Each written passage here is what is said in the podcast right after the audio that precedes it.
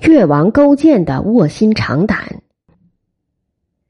与吴国交界的还有一个越国，越国传说是夏朝国王少康庶子吴虞封于会稽而建立的国家，这应该是真实的。《史记·越王勾践世家》《越绝书》《外传》《纪地传》《水经》《浙江水注》都有夏后少康封少子祝以奉禹祠为乐的说法。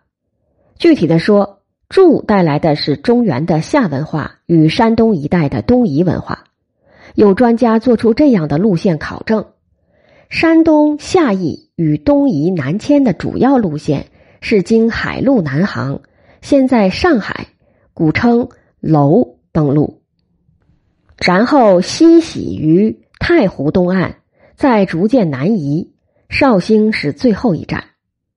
之后传二十多世。都没有多大的作为和名声，在春秋早中期，越国还只是吴国与楚国争斗的棋局中的一个小卒子。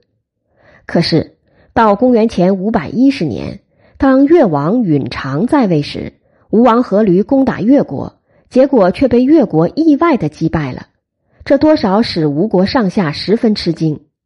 四年以后。越国趁吴兵攻入楚之郢都而国内空虚，就出兵偷袭了吴的后方基地，迫使吴军从楚地撤了回来。从此以后，吴越两国成了世仇。公元前四百九十六年，越王允常死去，勾践即位，吴国趁机伐越，越国奋起反击，双方大战于醉里，今浙江省嘉兴市。结果吴军大败，吴王阖闾的一个脚趾被砍去，伤势日重，不久就死去了。儿子夫差继任，决心报仇。两年后，双方又大战于夫郊（今太湖焦山），吴军大败越军，长驱直入。最后，越军退守会稽，龟缩在会稽山区的越国士兵也只存下了五千人。站立在会稽山头，勾践仰天长叹：“我的这一生就此了结了吗？我就这样成为越国的千古罪人了吗？”说罢，准备自刎以谢天下。这时，大臣文种站了出来，从勾践手中夺过宝剑，大声说：“不，你不能就这样了结此生。为什么大王一遇逆境就想到死呢？”商汤被囚禁于下台。周文王被囚禁于有里，晋重耳逃奔敌国，齐桓公不得意而奔于乙，最后怎么样？他们坚持了，他们奋斗了，后来他们不都称王称霸了吗？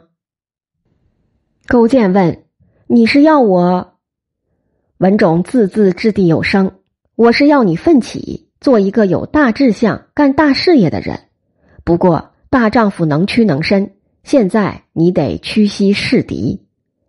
勾践深垂着的头渐渐抬起，说：“好，我会的，一定会的。”不多久，越国向吴国派出了求和的使者，表示越王愿为吴王的臣仆，妻子愿为吴王奴妾。吴王夫差不听伍子胥的再三劝告，答应了越国的投降条件。吴王看越王可怜。让他在吴国干了两年苦活后，放勾践回了越国。勾践回国之后，时时不忘复兴越国的大志。勾践看到亡国后的越国山河破碎，民生困顿，他就自己再不吃肉，穿粗布的衣服，亲自耕作，让夫人织布，希望给全国的百姓做出个榜样。勾践住在十分简陋的房子里。睡在铺着洗草的木板上，他在自己睡和坐的地方的上方都悬了颗很大的苦胆。坐着、躺着或吃饭休息时，常常要抬起头尝尝那苦胆，还自言自语的说：“勾践呐，勾践，你忘记会稽之耻了吗？你忘记会稽之耻了吗？”接着，他怒目圆睁，淌着热泪，自己对自己作答道。没有忘记，没有忘记，永远也不会忘记。这就是中国历史上著名的卧薪尝胆的故事。为了振兴国家，勾践十分重视任用贤能之士。大夫范蠡曾向越王进谏说：“带兵打仗，文种不如我；安抚国家，亲附百姓，我不如文种。”于是勾践就把带兵打仗的事交给了范蠡，把国家政事委托给了文种。勾践在国内提倡垦辟荒地，减轻赋税，做到使民户户有三年之时。如果真是那样的话，这在战乱的春秋列国是少有的。勾践实施奖励生育制度，规定男子到二十岁，女子到十七岁不结婚不成亲的，就判其父母有罪；适龄的男女自身也是要受到处罚的。如果生了儿女，公家就派医务人员去护理，生了男孩可以奖两壶酒和一匹犬，生了女孩奖两壶酒和一头猪。制度还规定，如果一对夫妻生养两个孩子，国家负责养一个；生三个，国家负责养两个，以此类推。在这种积极的人口政策推动下，越国的人口在十多年的时间内差不多翻了一番。这在战乱的春秋时期也是不多见的。勾践还努力发展冶铸手工业，越国铸炼宝剑的技术堪称当时天下第一。最著名的就是勾践剑。勾践还加强了军事训练，按照驴，古代每二十五户为一驴，为行政单位组织征兵，这样兵员就有了切实的保证。他还要求士兵严守纪律，服从命令，勇敢杀敌，乐于立功。越国对立功者的奖励也是列国中最重的。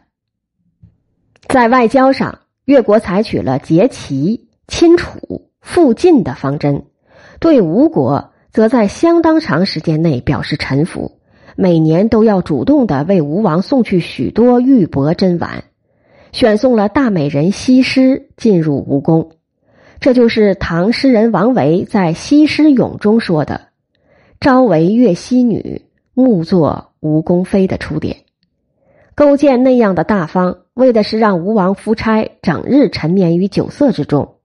勾践还派人伐取优质的大木，为吴国的都城造起了姑苏台，既麻醉了吴人，也促使吴王更加荒淫。越国府库充实，但是勾践谎称。越国多年饥荒，向吴借粮，使吴国库藏空虚。吴国的国君沉湎于酒色，哪里会知道此中有诈？吴王周围的那些人都被越王收买了，即使了解内情，也不去向吴王说。越国在复苏，在发展，在强大，而吴国君臣大多并不清醒，唯有伍子胥是最清醒的。他对吴王夫差说。越人靠不住啊！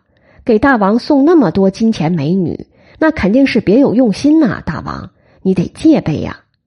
夫差回答道：“没有的事儿，不要疑神疑鬼。”越王勾践还按时亲自来我这里缴纳贡品呢，为什么要怀疑人家呢？伍子胥看无法说服吴王，只好泱泱而退。过些时，伍子胥又说：“越国正在备战呢。”他是睡在吴国身边的一只虎，一只危险的老虎啊！大王，您不可不防啊！夫差摆了摆手说：“不要疑神疑鬼，我相信的是眼前的事实。